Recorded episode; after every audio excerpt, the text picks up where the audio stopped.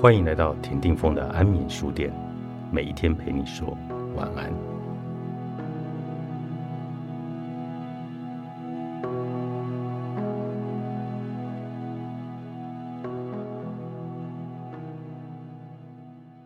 你也许会想，这么痛苦的心声，宁愿不要好吗？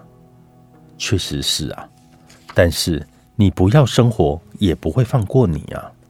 未来会发生的。可能不至于是丧子失亲，但是被分手、被开除、被退租、被拒绝、被打压、被霸凌、被忽视等，都是很常见的。与其等待无风无浪的人生，还不如主动强身健体，将不可避免的苦难变成滋养，是没有办法中最好的办法。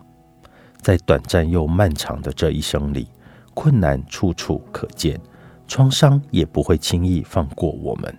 心理上是否有弹性，决定了我们是否能够在困境中保持希望、乐观、冷静思考。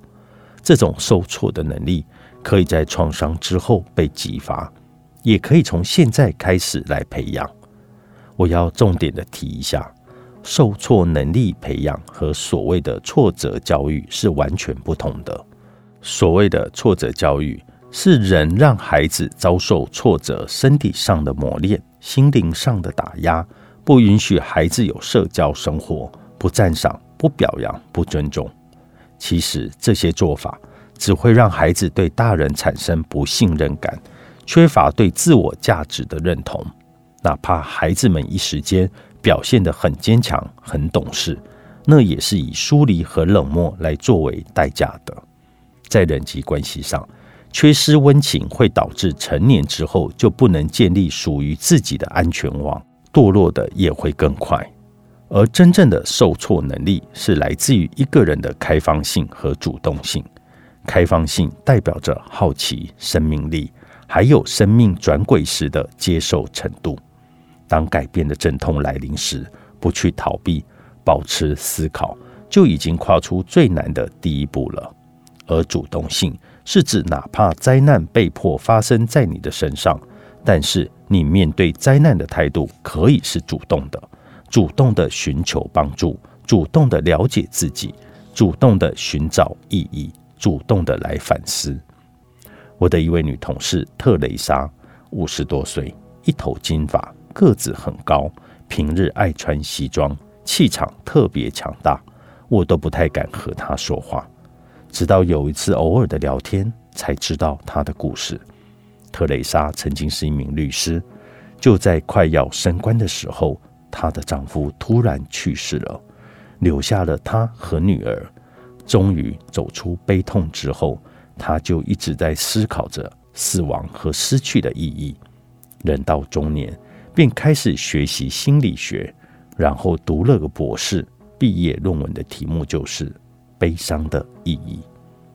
现在是诊所唯一一名用存在主义疗法来治疗心理疾病的智商师。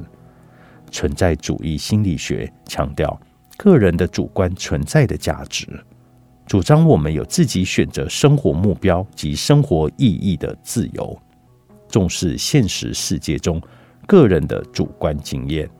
和他聊完天之后，我第一个体会是。人到中年，保险很重要。